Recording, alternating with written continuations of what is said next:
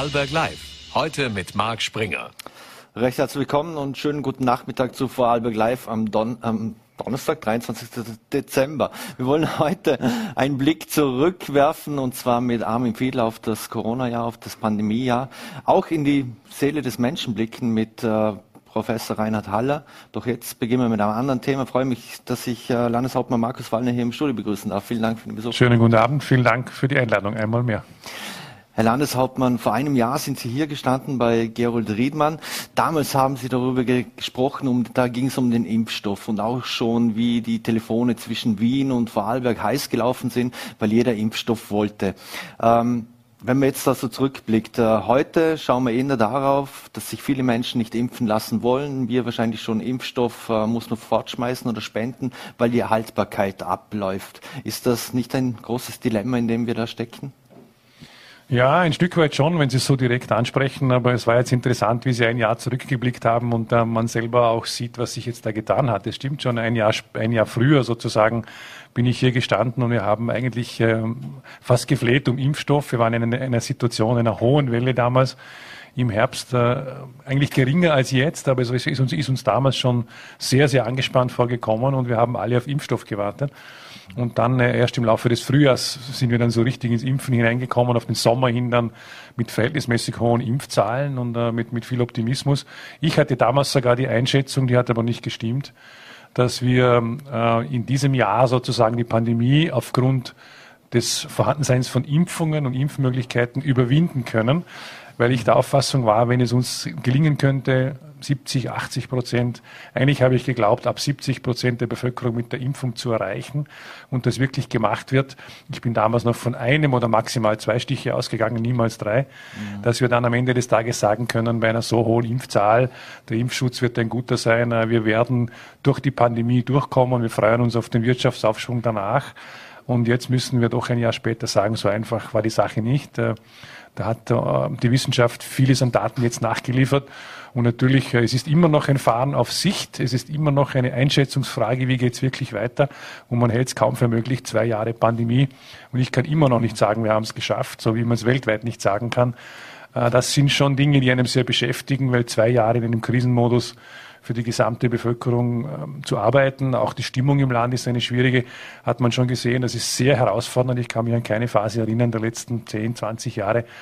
Äh, ich bin jetzt ähm, seit zehn Jahren im Amt und es war keine Phase, war so, so schwierig auch und so angespannt und so herausfordernd wie die jetzige aber sie ist bewältigbar. Wir haben nach wie vor die Möglichkeiten mit dem Impfen und die Bevölkerung hat reagiert zu einem beachtlichen Anteil. Dafür bin ich dankbar. Wir sind bei gut zwei Drittel angekommen. Die haben mittlerweile schon einen zweiten Stich gesetzt und sehr viele auch einen dritten Stich. Ich glaube, das weiß man jetzt. Deswegen auch heute noch einmal die öffentliche Aufforderung, ähm, damit kann ich nicht nachlassen. Bitte machen Sie die, die Boosterimpfung, den dritten Stich. Das kann uns auch vor der nächsten Welle wieder schützen. Das Einzige, was uns eigentlich im Moment wirklich helfen kann, diese Bitte bleibt äh, und auch der Aufruf zur Solidarität in der Bevölkerung. Äh, es sollte jeder auch darüber nachdenken, ob er nicht mit, dieser, mit diesem einen kleinen Stich, mit etwas Vertrauen auf die Wissenschaft, einen großen Beitrag für den Zusammenhalt dieser Gesellschaft im Lande leisten kann und letztlich mithelfen kann, diese, aus dieser Pandemie herausfinden.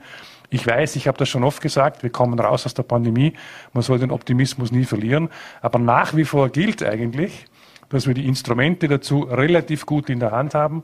Natürlich weiß jetzt keiner Omikron und was passiert ganz genau, aber das einzige Instrument, das wir wirklich in der Hand haben, ist das Instrument der Impfung. Äh, und wenn das äh, halt viele erkennen, dann ist die Chance viel größer, dass man gut herauskommt und das gilt eigentlich nach wie vor. Und ich hoffe halt sehr, dass es viele auch ähm, einfach beginnen einzusehen. Es gibt einen harten Kern von Gegnern, die gibt's immer Sie, und auch bei jedem Thema, aber auch Leute, die einfach Angst haben, mit denen muss man reden. Mhm. Sie haben ja mit dem Gegenwind vor einem Jahr eigentlich schon gerechnet, haben dort schon von den Impfgegnern gesprochen. Jetzt muss man ja sagen, 67 Prozent der Vorarlberger haben ja mindestens schon einen Stich erhalten. Also es ist ja die, die überwiegende Mehrheit.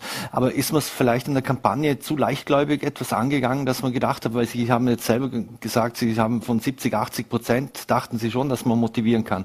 Ja, da sind wir aber schon ein Stück weit weg. Das ist eine gute Frage, ob das äh, Ergebnis einer, einer guten oder schlechten Kampagne ist. Äh, ich glaube nicht, dass die Bevölkerung nicht weiß, dass es Möglichkeiten einer Impfung gibt. Äh, wir stellen sehr viele Impftermine zur Verfügung. Über 30.000 Termine bis Ende des Jahres haben wir jetzt noch zur Verfügung. Ungefähr 20 bis 30 Prozent davon sind jetzt gebucht. Das heißt, äh, es kann jeder quasi ums Eck sich eine Impfung abholen.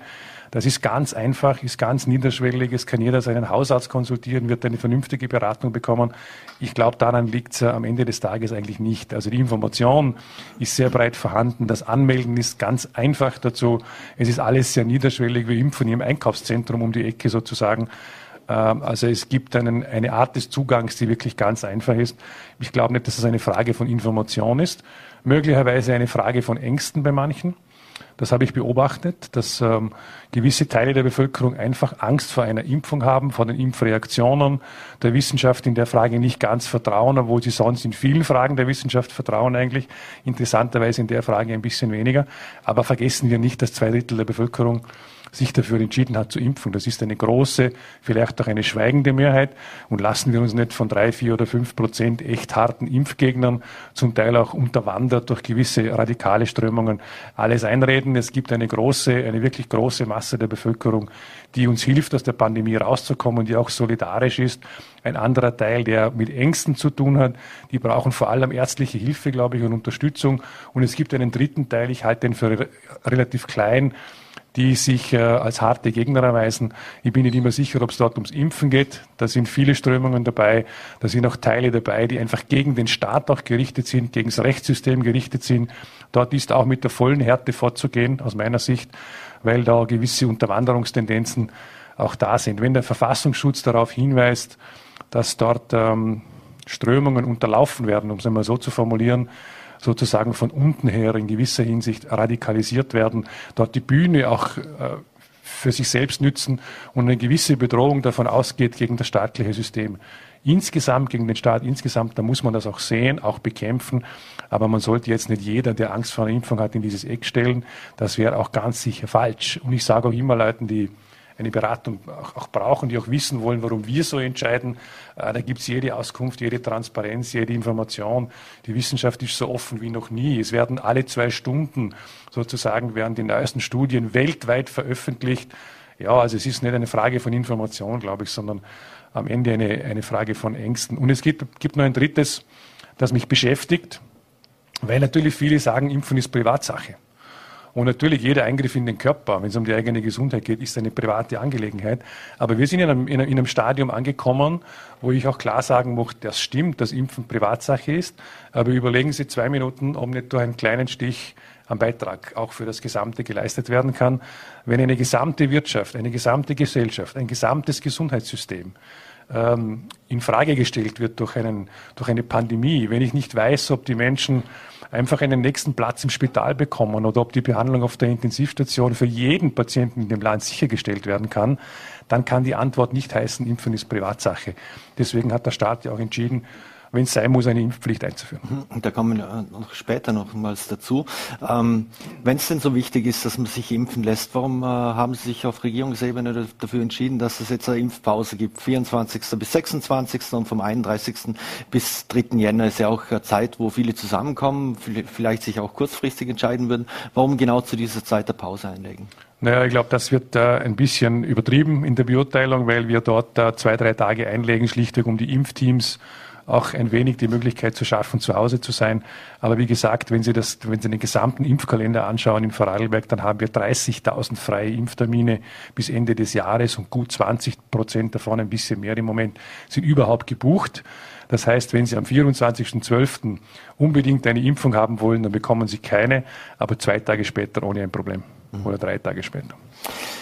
In Österreich hat man ja vergleichsweise wenig Impfkampagnen, zum Beispiel mit Spitzensportlern gemacht. Jetzt im Vorarlberg haben wir gerade die Situation, Christian Hirschbüll wurde positiv Corona getestet, Katharina Linsberger äh, ebenso. Sie haben es unter anderem versucht äh, mit Influencern. Ich weiß, es waren auch ein, zwei Spitzensportler dabei, zum Beispiel Easy Hemmele äh, und so. Aber hat man da grundsätzlich hier vielleicht eine Chance verpasst, auch äh, mit so Zugpferden äh, weiter noch weiter in die Breite zu kommen?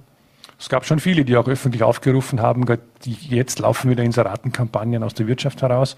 Äh, Im Sport gab es äh, einige führende Persönlichkeiten, die auch öffentlich darauf aufmerksam gemacht haben.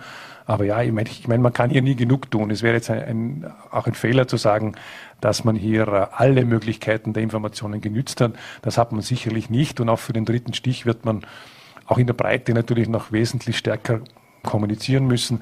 Nach wie vor ist es so, man kann es kaum glauben, dass immer noch äh, auch Leute anrufen und fragen, ob nicht der Antikörpertest ausreicht. Muss man sagen, nein, es reicht nicht aus. Ob die dritte Impfung wirklich notwendig ist, obwohl wir, glaube ich, ganz intensiv informieren. Der dritte Stich ist absolut notwendig. Also es gibt schon noch ähm, immer noch Informationsbedarf. Es gibt immer noch Leute, die, die auch stark hinterfragen, was auch richtig ist. Das heißt, äh, mit der Information darf man natürlich nie aufhören. Und es kommt dazu, ich glaube, dass das auch ein großes Thema ist, für uns natürlich auch. Es tritt diese neue Omikron-Variante auf und damit natürlich auch eine gewisse Unsicherheit wieder, weil man äh, nicht genau sagen kann, was passiert. Schaut man ins Ausland, hat man den Eindruck, das kann eine ganz ordentliche Aufwärtsbewegung geben. Und ich bin jetzt sehr weit davon entfernt, irgendeine Panik zu verbreiten, hat doch keinen Sinn, sondern die Ruhe zu bewahren, sich gut vorzubereiten auf das, was kommt, einige Tage Ruhe rund um Weihnachten, aber dann natürlich wieder volles Krisenmanagement. Diese Omikron-Variante, die auftaucht, die halte ich für bedrohlich. Und äh, wenn wir im Ausland schauen, was passiert, dann muss uns klar sein, dass wir da möglicherweise schon im Jänner oder sehr schnell eine, eine Welle erleben könnten, die wir so noch nicht kannten. Aber andererseits, wir sind jetzt zwei Jahre in, in der Pandemie, wir wissen genau, was zu tun ist. Da werden alle Vorbereitungen aufgenommen, die man aufnehmen kann.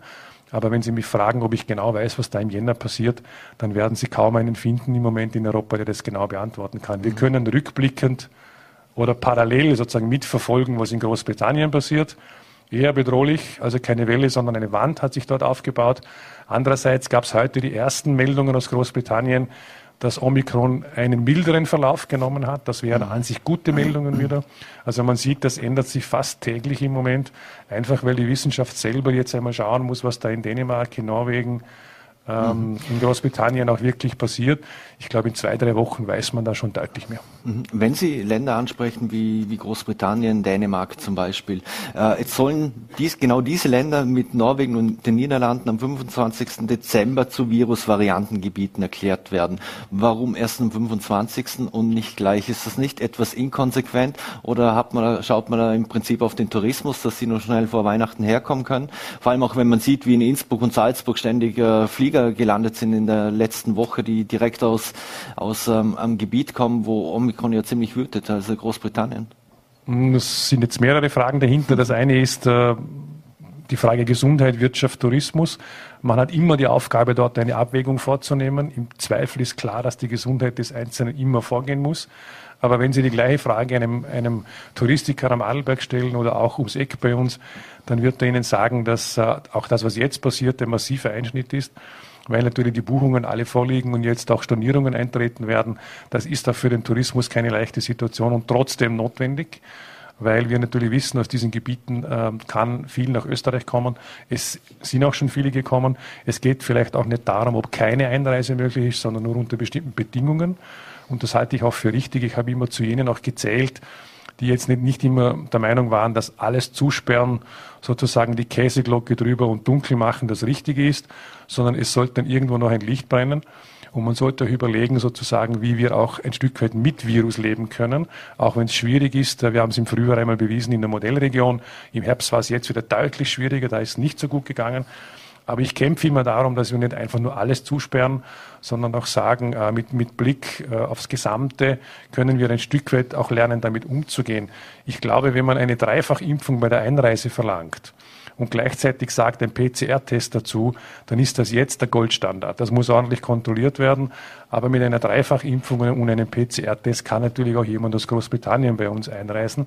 Die Hotels haben sich insgesamt oder die, die, die Tourismusverantwortlichen exzellent darauf vorbereitet. Also es wäre falsch, ihnen sozusagen jetzt alleine den Ball zuzuschieben.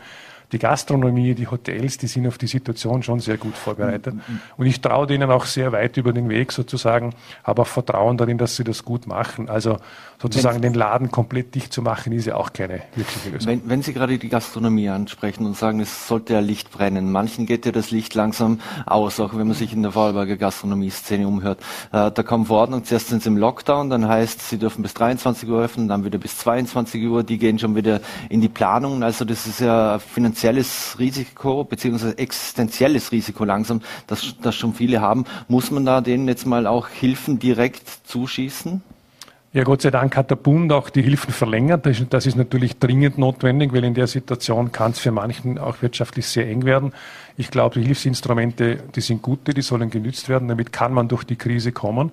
Aber natürlich gilt auch für die Gastronomie auch zu überlegen, und das passiert ja auch, dass wir schon Modelle schaffen, wo wir mit der Krise, mit dem Virus ein Stück weit weiterkommen. Ich habe ja auch gesagt, bei der Gastronomie, ich bin äh, auch dagegen, dass dort der Lockdown verlängert wird. Ich glaube, die sind vorbereitet. Ich glaube, dass man mit, mit einer 2G-Regelung mit maximal zehn Personen am Tisch, mit einer Gruppe unter 25 Personen insgesamt und Maskenpflichten sozusagen ein gesetztes Abendessen in Ruhe mit der Familie an einem Zehnertisch mit entsprechenden Sicherheitsregeln, mit einer frühen Sperrstunde, dass man das eigentlich erlauben kann. Weil man muss ja auch alle Schäden mit beobachten. Und auch das kann für eine Familie wichtig sein, da einmal ein bisschen durchzuschnaufen. Also ähm, Sie hören da heraus, dass ich beim Zusperren immer vorsichtig bin und versuche, Wege zu finden, auch damit umzugehen. Das gelingt leider nicht immer. Wenn wir merken, Intensivstationen sind zu sehr belastet, das Virus marschiert massiv durch, dann sind auch wir gezwungen, noch härter zu reagieren. Aber es gibt halt äh, auch jene, die sofort nach einem Lockdown rufen, wenn die ersten drei Fälle auftauchen. Und es gibt jene, die versuchen, auch einen Weg zu finden. Meine Einschätzung ist die, dass wir insgesamt werden auch lernen müssen, ein Stück weit mit solchen Infektionsbewegungen oder Entwicklungen umzugehen. Man, man, hat ja immer im Kopf, was kommt denn eigentlich nach Omikron, was passiert im nächsten Jahr. Äh, Sie haben am Beginn gefragt, wie war das am Beginn des Jahres? Eine ordentliche Fehleinschätzung eigentlich, oder? Weil wir waren der Meinung, mit ein paar Monaten Impfung sind wir da durch und dann kommt die nächste Variante, dann kam die Delta-Variante, jetzt kommt die Omikron-Variante. Und eigentlich gibt es keinen Wissenschaftler, der wirklich gut beantworten kann, was danach kommt. Das heißt, äh, wir werden uns darauf einstellen müssen, dass wir mit so Virusvarianten, mit Infektionslagen umgehen müssen. Und das heißt, sich auf diese Situation auch gut vorzubereiten. Im besten Fall gibt es Infektionsentwicklungen mit milderem Verlauf.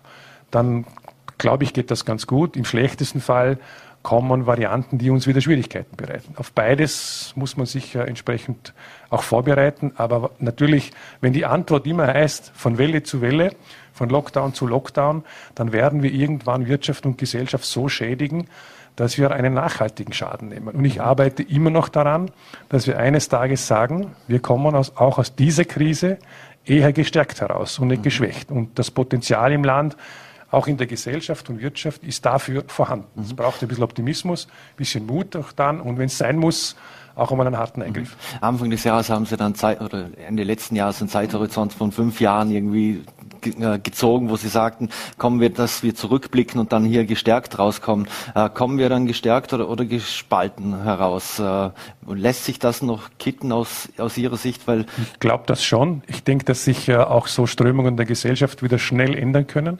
Davon gehe ich eigentlich aus. Wenn ich sage, wir können gestärkt rauskommen, dann glaube ich, dass wir wirtschaftlich sehr wieder schnell an Stärke gewinnen können. Es ist ja erstaunlich, trotz einer der größten Krisen überhaupt, es wird zumindest so beschrieben, bin da auch immer sehr vorsichtig mit diesen Superlativen, aber es ist eine, eine schwere Gesundheitskrise, keine Frage. Ähm, wenn wir die Wirtschaft betrachten, ist eigentlich erstaunlich, dass wir trotz Pandemie für das kommende Jahr Prognosen von drei bis vier Prozent haben der Arbeitsmarkt sehr intakt ist, weniger Arbeitslose als vor der Krise. Das heißt, wir haben Grund, sozusagen uns zu ärgern über den Virus. Niemand will einen Lockdown. Aber wir sollten auch nicht zu viel darüber jammern. Also rein wirtschaftlich betrachtet sind wir auch in einer Aufwärtsbewegung trotz Pandemie. Und das kann auch im nächsten Jahr eigentlich gut anhalten. Die Industrie hat durchgearbeitet mit zigtausenden Arbeitsplätzen. Die Bauwirtschaft hat durchgearbeitet. Der Handel ist trotz Pandemie relativ gut durchgekommen. Der Tourismus leidet immer in der Frage, aber es geht, würde ich sagen, schwierig, aber machbar. Aber schauen Sie auf die Gesamtwirtschaftslage. Die Wirtschaftsforscher reden von drei bis vier Prozent Wachstum. Das hatten wir zuletzt in den 70er Jahren. und eigentlich eine bessere Situation wie vor der Krise. Also ich bin auch geneigt, immer wieder darauf hinzuweisen, ich weiß, dass wir eine schwierige Lage haben, aber nicht überall. Und am Arbeitsmarkt ist die Lage gut. Das heißt, wir können trotz Krise eigentlich äh, auch lernen, herauszukommen. Die Wirtschaft ist sehr, sehr resilient auch geworden, reagiert auch auf diese ganzen Vorgänge. Also ich bin, nicht, ich bin nicht der Überzeugung, dass uns das alles sozusagen in den Boden zieht, mhm. sondern dass wir auch in der Lage sind, abzufangen, auch wieder zu wachsen, auch die Wirtschaft gut zu entwickeln. Also in Summe bleibe ich da optimistisch. Mhm. Aber ja, es ist ein großes Spannungsfeld. Gesundheitskrise auf der einen Seite, Einschränkung persönlicher Freiheiten, die tun weh. Streckenweise eine Zumutung für manche Kreise, weil Ausgangsregelungen und Sperrstunden und alles Mögliche sind keine Dinge, die wir gerne haben. Aber wir überleben das, würde ich sagen. Aber auf der anderen Seite ein riesen Wirtschaftsaufschwung. Also das Land ist in einer, in einer Situation unterschiedlicher, auch zeitgleicher Entwicklungen. Deswegen bin ich eigentlich der Meinung, wir finden raus. Äh, die Spaltung selber würde ich nicht einmal als Spaltung bezeichnen, weil Spaltung setzt voraus, wie wenn Sie eine Apfel spalten, dass wir sozusagen zwei gleich große Hälften haben. Das haben wir nicht. Eine Spaltung der Gesellschaft sehe ich nicht, aber ich sehe gewisse Tendenzen einer Entsolidarisierung, gewisse auch Tendenzen einer Radikalisierung. Und äh, die macht uns schon Sorgen, die beobachten wir genau. Aber ich, ich, würde jetzt nicht per se von einer Spaltung der Gesellschaft reden. Es gibt eine große, schweigende Mehrheit, die eigentlich ganz gut mitzieht. Wenn Sie einen kleinen radikalisierenden äh, Bereich ansprechen, müssen leider langsam zum Schluss kommen. Äh, Sie selbst wurden ja auch schon äh, bedroht und, und, und, Ziel von äh, diesen radikalen Strömungen. Wie gehen Sie denn damit um? Ja, das passiert immer wieder. In, der, in einer Amtsführung sozusagen wird doch manches einfach hineinprojiziert. Als Landeshauptmann wird man für vieles verantwortlich gemacht, auch wenn man nicht unmittelbar was dafür kann. Das ist ein Teil der Funktion sozusagen, damit muss man umgehen. Man hat auch Unterstützung in diesem Bereich, wenn man es benötigt. Aber es ist richtig, es war kaum eine Phase wie jetzt, wo auch diese persönlichen Drohungen ziemlich intensiv sind. Da wird die Polizei eingebunden, da wird der Verfassungsschutz eingebunden, es wird gesprochen, es wird dann Dialog gesucht. Und wenn es härter wird, natürlich auch dagegen vorgegangen. Aber eines ist klar, man kann sich vor solchen Dingen nicht einschüchtern lassen. Die große Mehrheit der Bevölkerung erwartet auch von mir, dass man da mit sicherer Hand und in Ruhe das Ganze wirklich konzentriert weiter bearbeitet. Und äh, da gibt's keine, da, da kein Einschüchtern, sondern da gibt's nur nach vorne. Und wenn ich Hilfe auch benötige, dann bekomme ich sie. Mhm. Mit welchem Gefühl blicken Sie auf den 1. Februar, wo die Impfpflicht in Kraft treten soll und dann die ersten Bescheide rausgehen an, an jene, äh, die sich noch nicht impfen lassen haben? Also der 1. Februar ist, äh, obwohl das etwas komisch klingt, schon relativ weit. Also wir fahren wirklich auf Sicht. Wir planen im Moment die Feiertage, wir planen bis zum Silvester hin. Wir schauen uns täglich an, was Omikron bringt. Ich glaube, dass wir im Jänner schon eine andere Beurteilung der Situation überhaupt bekommen könnten. Vielleicht läuft es besser wie erwartet. Wir stellen uns auf alle Situationen ein. Da wird es auch Überraschungen geben. Äh, wenn Sie jetzt fragen, 1. Februar, dann klingt das so, als wäre das nah. Aber es ist in einer Pandemie jeder Tag eigentlich auch verhältnismäßig schwierig zu beurteilen. Im Großen glaube ich, dass wir jetzt damit zu tun haben, diese Omikronwelle aufzuhalten, abzuflachen, wenn sie wirklich intensiver kommt, als wir das erahnen, auch richtig reagieren in den Systemen, die Spitäler so gut wie möglich schützen.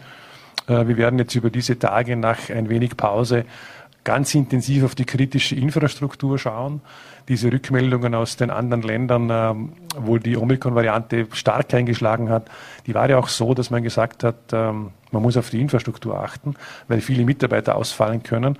Und das sind schon Dinge, die wir jetzt genau machen. Also wir sind schon in einer intensiven Krisenplanung, aber konzentriert und in Ruhe und mit klarer Hand und mit klarer Führung. Und wir werden uns auf jede Situation einstellen und das auch schaffen miteinander, weil wir ein ordentliches Team haben, weil wir Leute haben, die sich auskennen und gut einsetzen. Also wir lassen da nicht locker, das ist völlig klar. Eine, mhm. eine Pandemie dieser Größenordnung hat immer auch das Potenzial und die Kraft, ein Land aus dem Gleis zu werfen, aber sicher nicht Vorarlberg. Mhm. Eine allerletzte Frage sei mir noch erlaubt. Äh, morgen, 24. Das Christkind kommt. Wie wird bei Walners im Frastans zu Hause gefeiert? Ah ja, das ist ganz, in, also das ist wirklich ganz ruhig. Also in der Früh wird der Christbaum irgendwann einmal versucht aufzustellen. Und dann äh, wird mit meinen, mit meinen Kindern, die ja auch da sind, äh, wird ein bisschen geschmückt und also wirklich in aller Ruhe. Und da muss ich noch einen Sprung zu Licht ins Dunkel sozusagen, der letzte öffentliche Auftritt noch und dann wird es dann wirklich ein bisschen ruhig normalerweise. Dann gibt es ein Abendessen und eine, und eine, kleine Bescherung und dann sitzen wir noch gemütlich beisammen. Also wir sind eigentlich alle froh, wenn wir als Familie mal beieinander sein können. Wir brauchen gar nicht so viel an Geschenken oder an Aufwand. Wir essen was Gutes, wir sitzen ein bisschen zusammen, wir haben einen kleinen Spaß, äh, wir, wir telefonieren in der Familie ein wenig herum. Wir schauen, dass es unserer Mutter gut geht und dann ist eigentlich für uns das alles in Ordnung. Landeshauptmann Markus Wallner, vielen Dank für den Besuch bei der letzten Sendung von Vorarlberg Live in diesem Jahr. Äh, wünschen Ihnen frohe Weihnachten und einen guten Rutsch und alles Gute. Ich wünsche das auch und vor allem gesund bleiben. Danke. Genau, danke. So, meine Damen und Herren, und wir machen jetzt einen fliegenden Wechsel hier im Studio und wo ich jetzt dürfen ruhig kommen, wo ich jetzt Professor Reinhard Haller begrüßen darf, über den wir ein bisschen in den Menschen hineinblicken wollen oder der uns vielleicht einen kleinen Blick hinein in die Seele des Menschen gibt. Vielen Dank für den Besuch. Herr Professor Haller, ähm, Weihnachten sei ja die schönste Zeit im Jahr, heißt es immer, aber warum treten genau zu dieser Zeit so viele psychische Probleme so häufig auf? Weil Weihnachten auch das Fest der Emotionen ist, als unsere Gefühlswelt weil Weihnachten das Fest ist, das uns, glaube ich, mehr als jedes andere an die Kindheit erinnert und wenn dann manches anders geworden ist, dann kommen diese Ausdrücke natürlich, diese emotionalen Ausdrücke besonders zum Vorschein. Und wenn man also beispielsweise sagt, Weihnachten ist das Fest der Familie, das Fest der Liebe, dann ist es natürlich für Menschen, die keine Familie mehr haben, die jemanden zu beklagen haben, der verstorben ist, die allein sind, die vereinsamt sind, eine besonders äh, fast traumatisierende Zeit. Mhm. Vor allem für diese einsamen Menschen. Was für, für Rolle spielt da Einsamkeit in deren Leben? Ich äh, habe schon vor ein paar Jahren gesagt, also noch vor Corona, äh, die große gesellschaftliche Herausforderung wird die Vereinsamung sein. Ich sage jetzt absichtlich nicht die Einsamkeit, weil Einsamkeit kann ja auch sehr kreativ sein. Einsamkeit kann entspannend sein. Die großen Künstler sagen immer, wenn man Großes schaffen will, dann muss man einsam sein. Ich sage die Vereinsamung, also das Verlassensein, das Gefühl, dass man niemanden hat, dass es keine Kontakte mehr gibt. Das ist, glaube ich, schon eines, das zwangsläufig auf unsere Gesellschaft Gesellschaft zukommen wird. Corona ist vielleicht ein bisschen dazwischen gekommen, hat uns aber gleichzeitig gelehrt, welch großes Problem das sein kann, wenn sich auch am Anfang sozusagen das Gegenteil erwiesen hat. Die Menschen haben zusammengehalten, aber auf Dauer gesehen hat es uns sozusagen eine Art Trockentraining beschert, was auf viele Menschen zukommen wird. Das ist ja gar nicht anders möglich, mhm. wenn diese Generation der Ein- und Kein-Kind, Familien und Partnerschaften einmal in mein Alter kommt, dann mhm. wird niemand mehr da sein. Und das, glaube ich, ist schon ein ganz großes Problem, auf das wir uns rechtzeitig vorbereiten sollten. Es hat im Übrigen auch Länder gegeben, wo man das, durchaus auch politisiert hat. In Japan beispielsweise gibt es einen Einsamkeitsminister in Großbritannien und in Dänemark etwas Ähnliches. Und auch die Wissenschaft hat sich zunehmend auf dieses Problem der Vereinsamung konzentriert, weil das, wie gesagt, die größere Herausforderung sein wird als die neue Armut oder als zunehmender Radikalismus. Mhm. Jetzt zu Weihnachten wird ja immer auch von der Weihnachtsdepression gesprochen oder das hört man so. Gibt es das überhaupt, diesen Begriff in der fachlichen Welt, Weihnachtsdepression? Absolut. Ähm, zum einen ist es natürlich so, dass Depressionen in der Zeit des Lichtmangels ohnehin häufiger kommen. Mhm.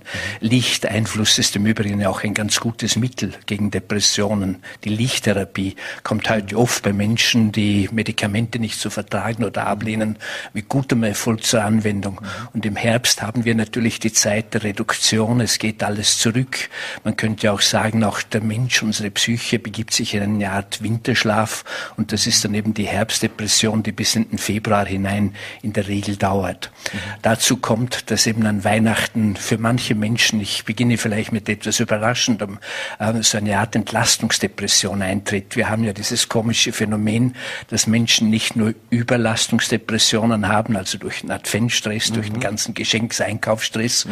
und ähnliches, sondern dass Menschen auch dann, wenn sie zur Ruhe kommen, also plötzlich einen Einbruch erleben, in sich gleichsam zusammenfallen. Ich glaube, das kennen wir wir alle, wenn wir die Führerscheinprüfung gemacht haben mhm. oder die Matura oder die Lehrabschlussprüfung, dann haben wir nicht den großen Jubel, äh, sondern ein Gefühl der Leere in uns. Und ein solcher ähm, Aspekt ist natürlich an Weihnachten auch gegeben. Mhm. Und natürlich, weil Weihnachten, denke ich mir, das einzige Fest noch geblieben ist, an dem unser Seelenleben, unsere emotionale Welt angesprochen wird, kommen dann natürlich, wenn es Probleme in diesem Bereich gibt, besonders zum Tragen. Und das erleben wir schon, dass viele Menschen hier depressiv werden. Ich ähm, kann ja nur sagen, äh, dass es letztlich darum von großer Wichtigkeit ist, dass wir diese Menschen nicht allein lassen, dass wir versuchen, doch Kontakt herzustellen. Das kann jeder von uns auch, und wenn es auch nur durch eine WhatsApp-Nachricht ist. Mhm. Äh, Bischof Benno hat gesagt, dass äh, der ruft zum Beispiel am 24. Dezember immer bei Menschen, wo er weiß, die sind entweder alleine oder einsam oder hatten irgendeinen Schicksalsschlag, der ruft die dann immer an und versucht mit denen zu sprechen. Ist, wäre das, ist das eigentlich ein, Vor ein Vorbild in dem Fall für, oder sollte er ein Vorbild für uns sein, dass wir auch äh, die Initiative ergreifen und so Menschen anrufen? Also ich glaube, wenn unser äh, Bischof in der Zeit der Hochsaison, also Weihnachten ist natürlich für Priester, Ordensleute äh, die anstrengendste im ganzen Jahr mit den vielen Gottesdiensten, Predigten, Andachten, äh, die sie halten müssen. Und wenn sogar Bischof Benner, der ja im Übrigen auch Psychotherapeut ist von seinem zweiten Beruf her, also dafür Zeit findet, dann könnte das jeder von uns auch tun. Und ich meine schon, dass bei vielen Menschen, die einfach das Gefühl haben, ich bin nicht mehr wichtig, niemand fragt nach mir, ich bin gar nicht existent, resistent, äh, kommt dann äh, sozusagen psychisch rüber, dass man bei denen durch eine Kleinigkeit, durch eine Kontaktaufnahme, die über die modernen Medien oder durch einen Anruf erfolgt, sehr viel bewirken kann, dass es für diese Menschen dann tatsächlich ein Lichtstrahl in dieser Dunkelheit der Winternacht ist. Mhm. Wenn wir von dieser Weihnachts- oder Winterdepression sprechen, äh, welche Rolle spielt da die Pandemie und auch die Lockdowns, die wir haben? hat sich das durch das verschärft zum Beispiel für viele? Ich muss hier gestehen, dass ich äh, bei den vielen Fehlprognosen, die man äh, im Zusammenhang mit Corona getroffen hat, mich auch hervorgetan habe. Äh, und beispielsweise war meine Prognose, dass die Gewalttätigkeit zunimmt. Das stimmt. Ich habe aber auch gesagt, die Suizidalität wird zunehmen. Und das war beispielsweise völlig falsch. Wir haben überraschenderweise festgestellt, dass im vergangenen Jahr ähm, äh, die Suizidraten äh, in Österreich um drei Prozent sogar zurückgegangen sind, aus verschiedenen Gründen. Also ich will damit nur zum Ausdruck bringen, wir müssen, glaube ich, sehr, sehr vorsichtig sein, wie die Pandemie verlaufen wird, was da auf uns zukommt oder auch, auch nicht und was sie auch alles bewirkt. Aber dass sie also letztlich äh, zur Depressivität beiträgt, liegt. Das, glaube ich, ist durchaus erwiesen und auch nachvollziehbar. Das kann jeder von uns verstehen. Ich möchte vielleicht sogar einen Aspekt äh, erwähnen, den man viel zu wenig bedenkt. Wir alle wundern uns ja, dieser starke Hass, diese Aggressivität, die jetzt ähm, äh, zum Vorschein gekommen ist. Auch das hätte ich niemals erwartet, das muss ich zugeben. Ähm, aber wir dürfen nicht vergessen, dass manche Menschen ihre eigene Depressivität nicht durch Aggressionen an sich selbst abbauen, wie das im Suizid in extremster Form zum Ausdruck kommt, sondern fremdaggressiv werden. Gerade Männer äh, neigen dazu, dieses Gefühl des Eingemauertseins, des Eingängtseins äh, sozusagen nach außen zu transportieren, nach außen abzubauen, diese Ketten, diese Fesseln der Depression mhm. zu sprengen. Und das ist für mich sicher auch äh, eine Erklärung dafür, für diese Krawalle, die es jetzt halt leider auch gibt, für diesen ganzen Hass, dass der also nicht nur zustande gekommen ist, ist, weil durch die Pandemie letztlich also die Frustrationen halt sehr stark geworden sind und man durch die Lockdowns natürlich unsere Bewegungsmöglichkeiten, unsere Kontaktmöglichkeiten eingeschränkt hat, also dass sich hier mhm. viel an Frustration zusammengestaut hat, sondern auch, dass es eine Form des falschen Umgangs mit Depressionen ist. Mhm. Sie haben das Thema ja in Ihrem VN-Kommentar äh, wieder den Hass äh, thematisiert. Da haben Sie ja geschrieben, nichts an den Protesten gegen die Corona-Maßnahmen sei bedrückender als der sich dort zeigende Hass. Jetzt wissen wir, wenn wir zum Beispiel auf dieses Bild schauen, da sind ja Tausende, also in diesen Straßen von Bregenz haben demonstriert, uh, unlängst 9000 waren es. Uh, auch von Landeshauptmann Markus Wallner haben wir gehört, dass da manche uh, Strömungen dabei sind, die ja durchaus dem rechten oder rechtsradikalen Spektrum zuzuordnen sind. Jetzt hören wir immer von diesen vielen Tausenden draußen, ja, wir sind ja nicht so, äh, uns geht's nur um die Corona-Maßnahmen. Aber müssen die sich doch auch etwas vorwerfen lassen, wenn sie mit diesen Menschen marschieren, die diese Demos auch organisieren äh, und die einem gewissen Spektrum zuzuordnen sind, äh, dass sie sich da doch mit äh, Menschen ins Bett legen, sage ich mal so unbekümmert, ähm, wo man vielleicht nicht drinlegen sollte? Das trifft das Problem genau auf den Punkt. Ähm, ich muss dazu sagen, dass ich mich in dieser Darstellung der äh, Corona Leugner und, und der Impfskeptiker immer um eine Differenzierung bemüht habe. Ich glaube, man kann das nicht als einheitliche Gruppe betrachten. Ich habe immer gesagt, es gibt Menschen, die wirklich echte Ängste haben, die man ja auch haben kann und bedenken. Die müssen wir sehr ernst nehmen, mit denen muss man in äh, äh, Diskussion treten. Es gibt dann eine große Gruppe, die zu wenig Angst haben, also nicht nur zu viel, sondern zu wenig Angst, die es einfach nicht ernst nehmen und sagen, ich lasse mir dann übernächste Woche mal impfen und habe bisher keine Zeit gehabt. Und dann gibt es eine kleine Gruppe, die ich auf fünf Prozent höchstens einschätze, mhm. dass einfach Menschen sind schon mit erheblichen Persönlichkeitsproblemen. Also ich mhm. benutze jetzt einmal das psychiatrische Arsenal, Querulanten, Psychopathen, bösartige Narzissten und so weiter und so mhm. fort. Aber ausgerechnet alle Menschen, die mir Zuschriften, böse Zuschriften schicken, die fühlen sich dann offensichtlich angesprochen. Ich weiß also gar mhm. nicht, warum das ist, warum die Menschen unbedingt zu diesen fünf Prozent, die als eine verschwindende Minderheit dazugehören, führen wollen. Mhm. Aber Tatsache ist, ähm, wir fokussieren sehr stark auf diese kleine Gruppe. Ähm, wir haben dadurch den Eindruck, äh, das ist sozusagen die Mehrheit und das ist nicht der, Falsch, äh, mhm. nicht der Fall. Und ich glaube schon, hier kann ich an die Menschen nur appellieren, äh, drücken Sie Ihren Ängsten, geben Sie denen Ausdruck, mhm. gehen Sie auch protestieren, aber überlegen Sie sich gut, mit wem Sie das tun, mit wem Sie sich ins Bett legen, mhm. wie Sie gesagt haben, und ob Sie nicht doch dann von einer kleinen Minderheit äh, denen es gar nicht um, um die Corona-Angst geht, sondern einfach um das Protestieren, um des Protestieren Willens, ähm, ob sie sich nicht von denen instrumentalisieren lassen. Mhm. Jetzt ist ja die Solidarität im ganzen Land durchaus sehr, sehr groß. Wir haben eine Impfquote von knapp 67 Prozent. Sie haben selber angesprochen, die große schweigende, die Mehrheit. Ähm, müssen wir diese große schweigende Mehrheit mehr vor dem Vorhang holen, auch wir Medien zum Beispiel mehr die thematisieren und den anderen vielleicht nicht immer so viel Platz und den lautesten so viel Platz einräumen, dass wir mehr vielleicht auch sehen, wie viele da wirklich da draußen sind. Ja, diese Frage kann ich nur mit einer gewissen Ambivalenz äh, beantworten, weil auf der einen Seite wundert mich auch sehr, dass sich die schweigende Mehrheit nicht stärker zu Wort meldet. Denn man muss doch immer sagen, auch wir, die wir uns impfen haben lassen, wir haben ja auch ein gewisses Risiko auf uns genommen. Also das ist nicht so, dass ich das beispielsweise aus Jux und Tollerei gemacht habe. Ich habe auch meine Ängste gehabt und gedacht, ich gehe ein bestimmtes Risiko ein. Aber das Wohl des Einzelnen äh, ist nicht höher höher als das Wohl der Gemeinschaft. Und ich glaube, Kardinal König, äh, Kardinal Schönborn, entschuldigen Sie, mhm. hat es wirklich auf den Punkt gebracht. Er hat äh, am vergangenen Wochenende gesagt, sich impfen zu lassen, ist auch ein Akt der Nächstenliebe. Und ich glaube, besser kann man es nicht zum Ausdruck bringen.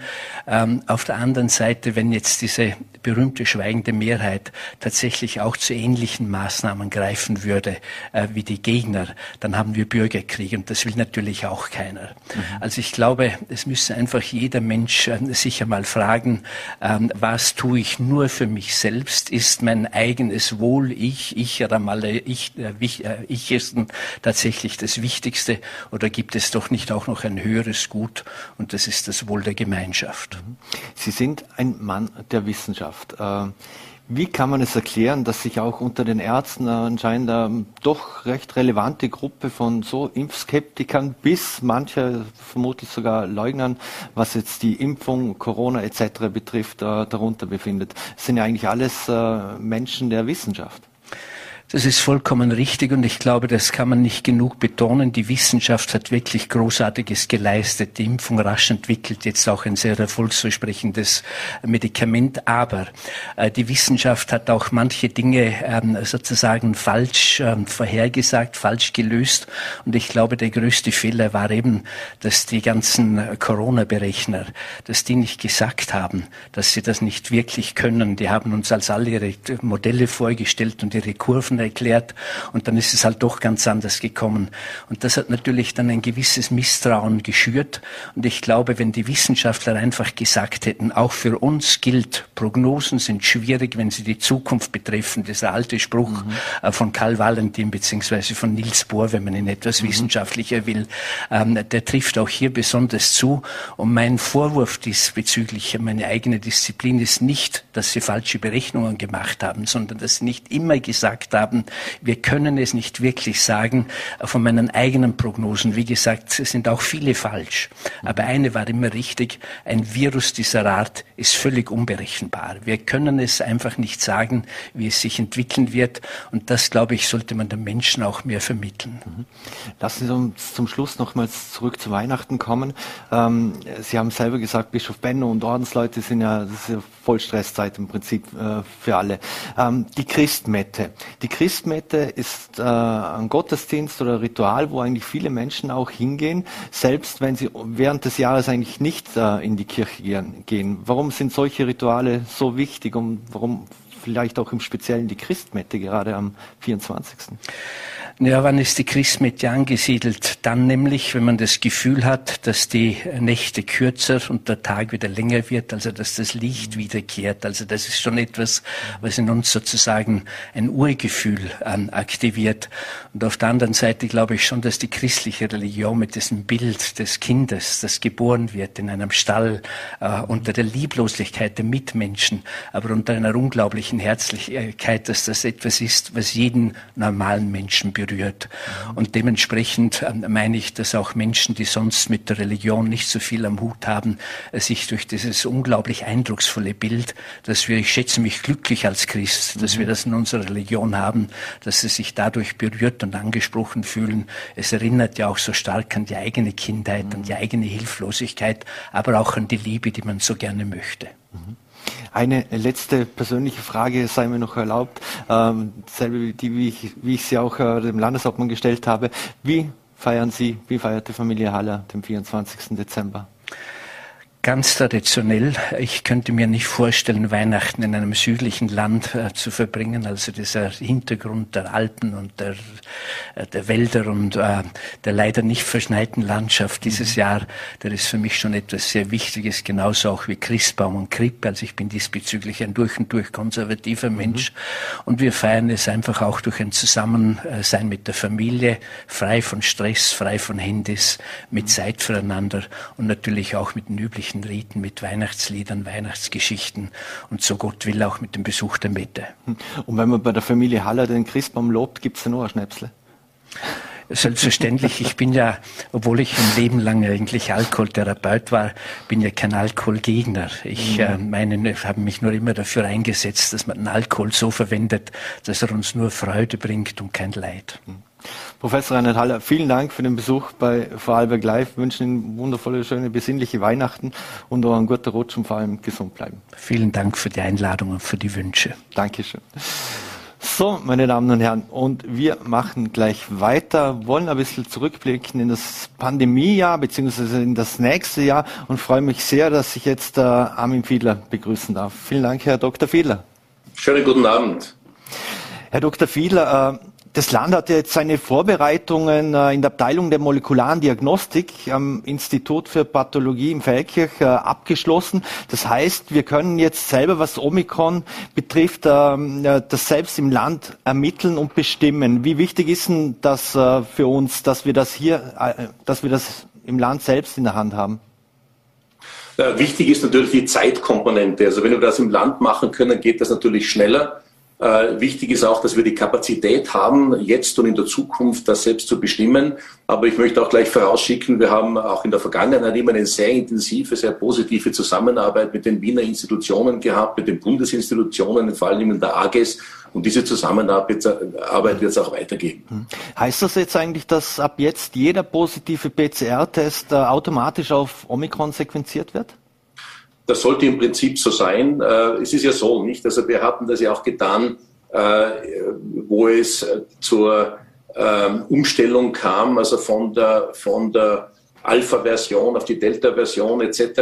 Also wenn jedes Mal, wenn eine neue Variante da ist, dann natürlich am Anfang ist es sehr, sehr wichtig zu sehen, was ist der Anteil und wann ist dieses Replacement sozusagen abgeschlossen zu dem Zeitpunkt, wo das dann 100 Prozent die gleiche Variante ist, dann sozusagen können wir das wieder ein bisschen äh, weniger priorisieren, weil, wie gesagt, dann finden wir 100 Prozent der gleichen Variante, so wie es vor, vor einem Monat noch, äh, vor sechs Wochen noch äh, im Prinzip der Fall gewesen ist.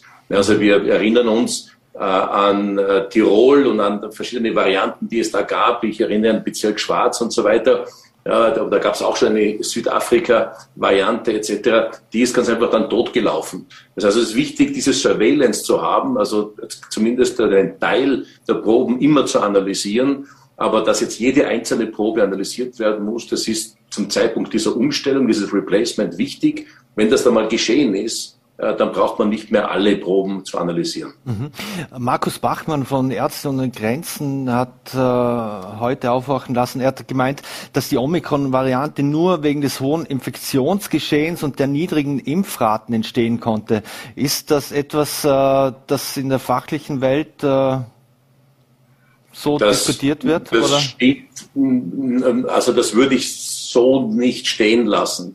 Natürlich, äh, Viren mutieren, das wissen wir, das passiert immer. Ähm, und Viren versuchen natürlich, sich irgendwo zu durchzulavieren, Lücken zu finden, um sozusagen einen, einen Überlebensvorteil zu finden. Warum ist die, äh, die, diese südafrikanische Variante, die Omikron-Variante entstanden? Man nimmt an, dass es in einer Population entstanden ist, wo HIV-Aids prävalent war. Das ist eine, eine Gruppe von Menschen äh, gegeben, das ist natürlich in Südafrika sehr prävalent, äh, hat eine der höchsten äh, äh Prävalenzen von HIV äh, im, in, eben im südlichen Afrika. Und da ist es eben so, dass in diesem, in diesem äh, Bereich ja, Menschen mit einem kompromittierten Immunsystem sich das Virus besonders verändern kann. Ja? Und darum hat wahrscheinlich auch diese Version, also diese, diese Variante ihren Ausgang gerade in Südafrika gefunden. Mhm. Äh, natürlich, klar, wenn man die ganze Weltbevölkerung auf einen Schnall, sage ich mal so, durchimpfen könnte mit einem wirksamen Impfstoff, dann käme natürlich äh, bei hoch genuger Immunisierung, dann käme äh, eine Pandemie zum Erliegen. Da gibt es kein epidemiologisches Geschehen mehr, die Infektion äh, stoppt. Mhm. Jetzt äh, grundsätzlich sind die Inzidenzen und Infektionszahlen ja nach dem Lockdown nach unten gegangen. Äh, was glauben Sie, wie lange haben wir eine Verschnaufpause, vor allem auch bis sich äh, Omikron dann durchsetzen wird? Naja, ich komme ja gerade aus der äh, Corona-Kommission des, äh, des Bundesministeriums. Wir haben gerade gegen 17 Uhr unsere Beratungen abgeschlossen. Also die Experten äh, des Prognosekonsortiums ähm, glauben, dass wahrscheinlich Anfang Jänner äh, das dann der Fall sein wird, also dass dann sozusagen diese Welle auf uns zukommt. Ähm, es wird eine gewisse Zeit noch äh, parallel sowohl Delta als auch Omikron-Infektionen äh, geben. Aber wir, wie gesehen haben, in England, in Dänemark, in Norwegen, in den USA, das geht dann sehr, sehr schnell. Also innerhalb von ganz, ganz wenigen Tagen kommt dann dieses Replacement zustande, weil ganz mhm. einfach Omikron einen Selektionsvorteil äh, bei der Infektion hat. Mhm. Was können wir aus diesen Ländern lernen und mitnehmen, dass wir uns da selbst äh, anders vorbereiten drauf?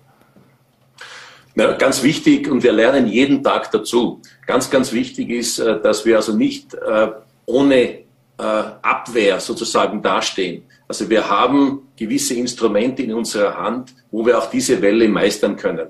Das Allerwichtigste ist äh, dieser dritte Stich, die dritte Immunisierung. Da wissen wir, und das hat sich ein bisschen, die Prognosen haben sich verbessert. Im Labor hat es zuerst relativ schlecht ausgesehen. Wir wissen jetzt von der realen Welt äh, aus diesen Ländern, die Sie ansprechen, äh, dass Leute, die eine dritte Impfung haben, zu 75 bis zu 85 Prozent vor, einer, vor einem schweren Verlauf geschützt sind. Das ist einmal so ein, ein, ein, wirklich guter Wert.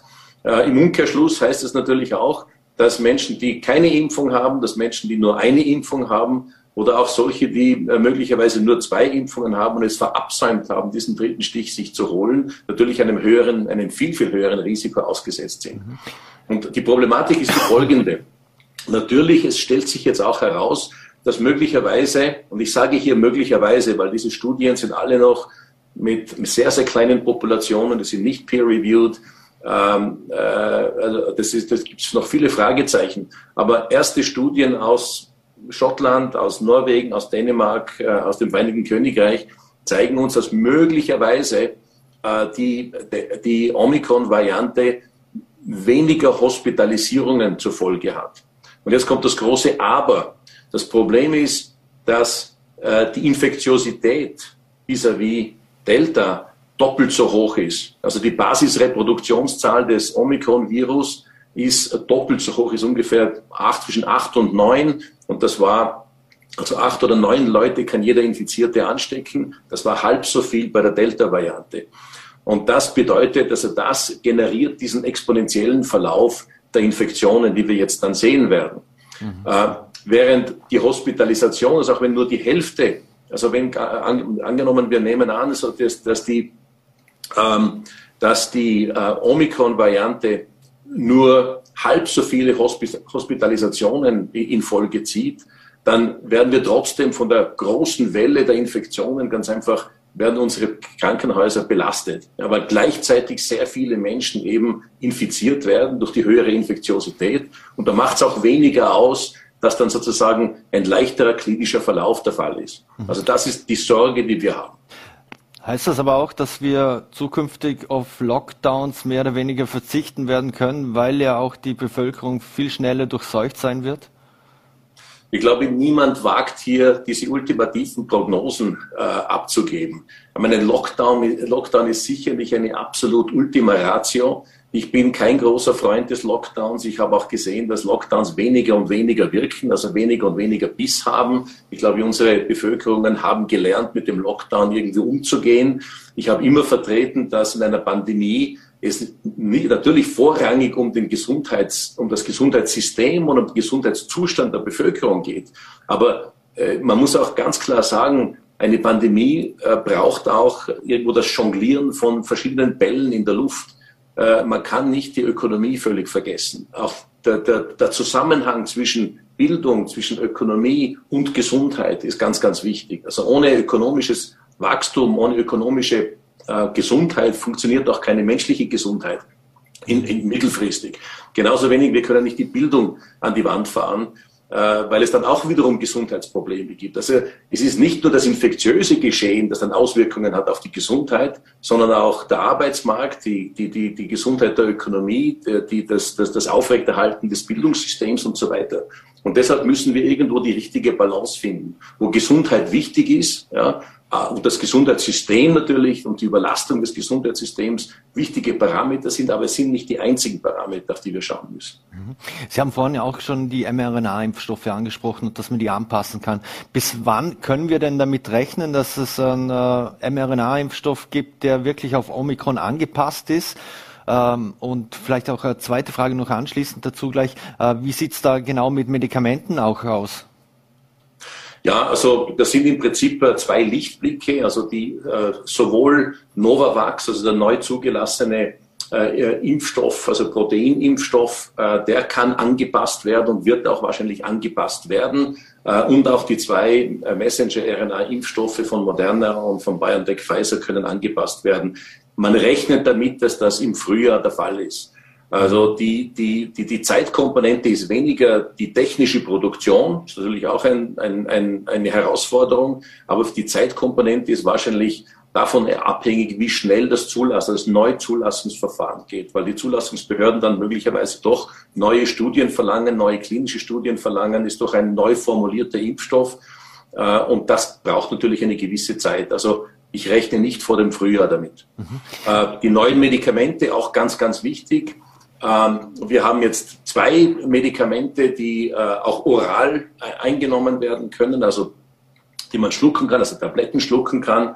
Eines gerade zugelassen worden äh, vorgestern in den USA, Paxlovid äh, von, von der Firma Pfizer auch, das wirklich zu fast 90 Prozent einen schweren Verlauf, eine Hospitalisation äh, verhindern kann, wenn man es ganz zu Beginn der, ähm, äh, der Infektion einnehmen kann. Ähm, also das sind, das sind vielversprechende äh, Möglichkeiten, die wir jetzt haben. Zusätzlich zu den, zu den äh, Therapien, die es bei Infusionen gibt, also wo man, wo man sozusagen eine Infusion anhängen muss, das sind hauptsächlich monoklonale Antikörper. Da ist es natürlich so, dass es wiederum verschiedene Präparate gibt. Da gibt es einige, die nur auf Delta abgerichtet waren und einige wenige, die möglicherweise auch also gegen die Omikron-Variante wirken. Und das ist besonders natürlich wichtig für Menschen mit Vorerkrankungen, Menschen, deren Immunsystem nicht hundertprozentig funktioniert. Wenn die ganz am, zu Beginn der Infektion behandelt werden, dann kann man eine Hospitalisierung vermeiden. Mhm. Äh, die Virologin Dorothee von Lahr hat ja gemeint, sie sei mittlerweile für 1G-Lösung, auch wenn es bis dato so aussieht, dass es mildere Verläufe bei Omikron und Ähnlichem gibt. Äh, wäre es sinnvoll, dass sich auch Genesene so schnell wie möglich äh, impfen lassen oder den Booster oder zweite, dritte, was auch immer abholen? Da herrscht in der Bevölkerung noch äh, sehr große Unsicherheit. Ähm, äh, ganz, ganz wichtig, dass auch Genesene innerhalb von vier Wochen sich den Booster holen können. Also wir haben gemerkt, dass es auch äh, also Genesene äh, wenn sie Omikron ausgesetzt sind, nicht unbedingt einen Schutz haben. Das ist ganz, ganz wichtig. Also vier Wochen nach der Genesung sozusagen sich auch den dritten Stich zu holen. Das wäre wichtig. Mhm. Was bedeutet das eigentlich noch für jene, die jetzt gerade den ersten Stich bekommen? Wie gut sind die geschützt vor Omikron? Sehr, sehr, leider Gottes sehr, sehr wenig. also es braucht erster, zweiter und dritter und dann ja. ist man sozusagen auf ja. der sicheren Seite. Sie sehen schon, also in Israel wird sogar jetzt äh, die vierte Impfung mhm. propagiert. Also in Israel ist es so, dass alle über 60-Jährigen und alle Menschen mit Vorerkrankungen tatsächlich jetzt schon, wir sind natürlich immer einige Monate voraus, mhm. ja, weil die natürlich früher begonnen haben. Aber ganz, ganz klar, also in äh, vis-à-vis -vis Omikron hat die, die israelische Regierung beschlossen, also haben schon begonnen im Prinzip äh, zu impfen, den vierten Stich, ja, ähm, äh, alle über 60 und alle Menschen mit Vorerkrankungen. Mhm. Und wir beobachten das natürlich sehr genau, was die Resultate sind. Aber bisher sind die Israelis eigentlich immer gut und richtig gelegen. Die sind ja sozusagen unser Fenster in die Zukunft, wo wir das sehen. Also wenn ich Sie richtig verstehe, abschließend noch, Sie gehen auch schwer davon aus, dass wir früher oder später uns auch den vierten Stich abholen werden müssen. Das nehme ich, das nehme ich jetzt an. Natürlich, äh, äh, wie gesagt, also äh, wir warten natürlich auch auf, deine, auf, eine, auf einen reformulierten Impfstoff. Äh, das hängt ein bisschen davon ab, wann der kommen wird. Äh, es hängt auch davon ab, wie wir diese Omikron-Welle überstehen. Ja, was bleibt übrig sozusagen? Haben wir eine gewisse Immunität dann in der Bevölkerung? Wie geht es weiter? Wie schauen die Fallzahlen aus? Also sind alle viele, viele Fragezeichen. Also im Moment kann ich nur sagen, äh, Omikron wird, also ist sehr infektiös. Wir können es nicht mehr aufhalten. Ja, das wird kommen. Wir wissen, irgendwann im Januar äh, wird das der Fall sein. Wir wissen, dass diese ganzen nicht pharmazeutischen Interventionen, sei es Maske, Abstand, Hände waschen, Lüften und so weiter, sind immer noch wichtig. Aber die wichtigste Intervention, die wir jetzt noch machen können, für die, die es noch nicht getan haben, ist diese dritte Impfung. Also mein Plädoyer äh, für alle, bitte machen Sie das noch. Es gibt äh, offene Impfstraßen, es gibt Termine, es gibt auch Möglichkeiten, ohne Anmeldung hinzugehen. Ganz, ganz wichtig, bitte tun Sie das. Dann sind Sie zu einem großen Teil geschützt. Und ganz, ganz wichtig, dieser Schutz beginnt schon eine Woche nach der Injektion. Also wenn man sich sozusagen heute impfen ließe, wäre man Neujahr schon geschützt zum, zum, zum überwiegenden Teil. Eine letzte persönliche Frage sei mir noch erlaubt. Äh, morgen Weihnachten steht vor der Tür. Äh, wie wird im Hause Fiedler gefeiert?